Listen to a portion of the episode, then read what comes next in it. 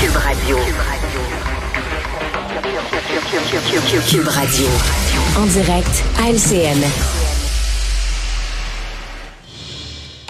Mario et Emmanuel euh, sont avec nous maintenant. Alors, euh, on se relève euh, à peine hein, du drame de Sainte-Rose, qu'on est plongé dans un autre, euh, une autre folie meurtrière.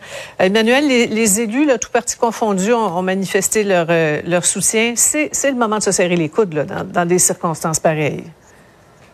Oui, absolument, Sophie. Pourquoi? Parce que, en vérité, la tragédie n'a pas d'allégeance politique. Mhm. L'impensable n'a pas d'allégeance politique. La peine, la douleur, encore moins, là. Alors, c'est le rôle des élus d'être les représentants de leur population, de les épauler, d'aider les victimes, leurs proches, euh, la communauté dans son ensemble, de s'assurer que les services sont là. Puis objectivement, j'irais plus loin. C'est très tentant dans le contexte actuel. On entend parler problèmes de santé mentale, on sort de la pandémie, on fait des liens, des amalgames. C'est difficile de faire de la politique quand t'as pas de réponse. Ouais. Puis en ce moment, il y en a pas de réponse du pourquoi, du comment. Et, euh, et donc, c'est la preuve que ce n'est pas le temps de faire de la politique, c'est le temps de mm. faire du rôle euh, d'appui à la communauté. Puis je pense qu'à ce chapitre, nos élus au Québec le font très bien. Oui, le temps d'offrir son, son épaule. Le premier ministre qui va être sur place jeudi là, avec les, les chefs euh, d'opposition. Euh, Mario, le chef Péquiste, qui avait une, une réflexion très pertinente tout à l'heure, qui a dit il faut commencer à se pencher sur la place grandissante de la haine dans notre société. Ça fait peut-être effectivement partie un peu de l'équation? Oui, euh, oui, certainement, mais c'est parce que je pense qu'il va aussi falloir se poser. Là, les élus, c'est très bien. Ils vont y aller ensemble, solidarité avec la population. Mm. Mais on, est très vite, euh, présentement, là, à parler de santé mentale. Il y a des problèmes de santé mentale dans la société, mais dès qu'arrive un événement, puis ça inclut nous, les médias, tout de suite, là, quelqu'un, mais c'est parce que c'est des gestes tellement absurdes. C'est sûr que tu dis, il peut pas être sain d'esprit puis frapper le monde sur les trottoirs. Il y a comme une évidence. Mais il faudra qu'on se pose, à mon avis, des questions sous-jacentes. OK, il y a des problèmes de santé mentale, mais ces gens là, qui commettent des actes graves avec des problèmes de santé mentale, c'est quoi leur historique? Ils ont-tu consommé des substances? Ils ont-tu consommé des drogues? Ils ont-tu... Est-ce qu'il y a un historique? Est-ce que c'est strictement de la santé au sens de la, de la santé pure? Mm-hmm. Ou est-ce qu'il y a un historique? Mais s'il y a des histoires, si on se rend compte qu'à chaque fois, ben, c'est du monde qui ont pris certains types de drogues, ou que, ben là, il y aura, il y aura des actions de société à poser, à ceux qui vendent ces drogues, ou à ceux qui les consomment, ou à ceux, ou aux services qui sont pas disponibles pour les sortir. Mais à mon avis, euh, c'est comme un peu trop facile de dire ah, santé mentale, santé mentale, oui, mais qu'est-ce mhm. qui se passe? Il y, a, trop de cas qui sont trop douloureux. Qu'est-ce qui se passe derrière ça? Qu'est-ce qui est sous-jacent dans notre société aujourd'hui? là? C'est pour ça que ça nous prend des, réponses et on a hâte d'avoir une petite idée des motivations dans le dossier de Sainte-Rose. Hein. On, est toujours, on nage en plein ben mystère de ce côté-là. C'est la même chose, je pense, pour les deux.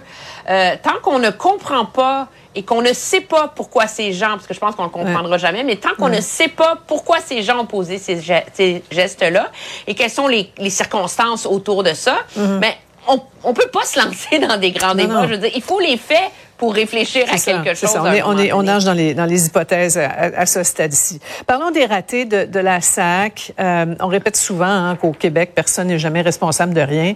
Euh, là, François Legault passe en, en deuxième vitesse, si on veut. On va l'écouter. Je l'ai dit tout de suite quand c'est arrivé, c'est inacceptable ce qui est arrivé à la SAC. Il faudra, en temps et lieu, faire une évaluation du travail du conseil d'administration de la SAC et du président de la SAC et de prendre les actions qui sont nécessaires. Emmanuel, est-ce qu'on peut s'étonner que ce, ce geste-là du premier ministre vienne si tard? Euh, je pense qu'il a laissé, on était en pause parlementaire, donc peut-être que l'occasion s'est pas posée. Moi, je pense que Monsieur euh, Legault saisit la balle au bon. Euh, ça a toujours été dans l'ADN de la CAC de vouloir forcer une certaine euh, prise de responsabilité, d'imputabilité au sein mhm. de la haute fonction publique. on l'a vu pendant la pandémie avec les dirigeants du réseau de la santé dans les CIS, les CIUS. On en a remplacé, on a nommé des, des gestionnaires maintenant. Puis là, c'est comme si la CAQ, avec ce fiasco et cette idée hallucinante d'avoir fermé les services pendant trois semaines, puis se réveiller comme « Ouhou, il y a du monde à, la porte quand on ouvre », ben, leur a servi sur un plateau d'argent. Et donc, ce qui est intéressant là-dedans, c'est que oui, ça envoie un signal inquiétant probablement pour les dirigeants de la SAC, mais moi, j'entends le signal surtout pour tous les autres dirigeants de Mhm. toutes les autres sociétés euh, de la couronne dorénavant. Ceci étant dit, ça n'absout pas M. Legault de se poser des questions sur la vigilance de ses propres ministres face à ces dossiers-là. Euh, oui, c'est la responsabilité de la SAC, mais eux, ils n'ont ils ont pas posé de questions. Ouais. Euh, Mario, parlant de ministre, le ministre Kerr, lui, n'a pas, euh, n'a pas été très inquiété, quoique avec son changement de ton, on disait, on peut se demander s'il s'est pas fait parler un peu, mais en haut lieu, à la SAC, est-ce qu'on peut commencer à mal dormir? Ouais.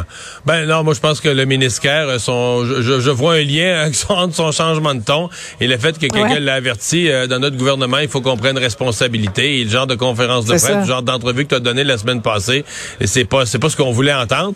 Euh, ben tu sais, les, les administrateurs des sociétés d'État, ils ont des responsabilités. Quand François Legault leur demande des comptes, il a le droit de le faire. Là, ce monde-là gagne plus que lui. là. Le président de la SAC, puis les vice-présidents de la SAC, ils gagnent plus que le premier ministre. là. Et, euh, et ils sont pas élus, ils sont choisis. Donc, euh, moi, je considère qu'il a toute la légitimité, lui, en tant qu'élu du peuple, euh, pour leur demander des comptes, pour leur demander des, euh, des résultats. Peut-être qu'il n'a pas voulu le faire. Peut-être qu'il n'a pas voulu le faire au cœur de la crise, parce qu'au cœur de la crise, tu dis la priorité, nu, tu sais, la, euh, priorité numéro un pendant le feu, c'est de laisser travailler les pompiers, même si c'est pas parfait, c'est ce que tu vois. Euh, là, on, le, le pire, la plus grosse vague, je pense, de problème est passé, et c'est peut-être le moment où François Legault, quand même, politiquement, un peu pour protéger ses ministres aussi, euh, exprime cette notion d'imputabilité. Ouais. Merci beaucoup, Madame. Au revoir.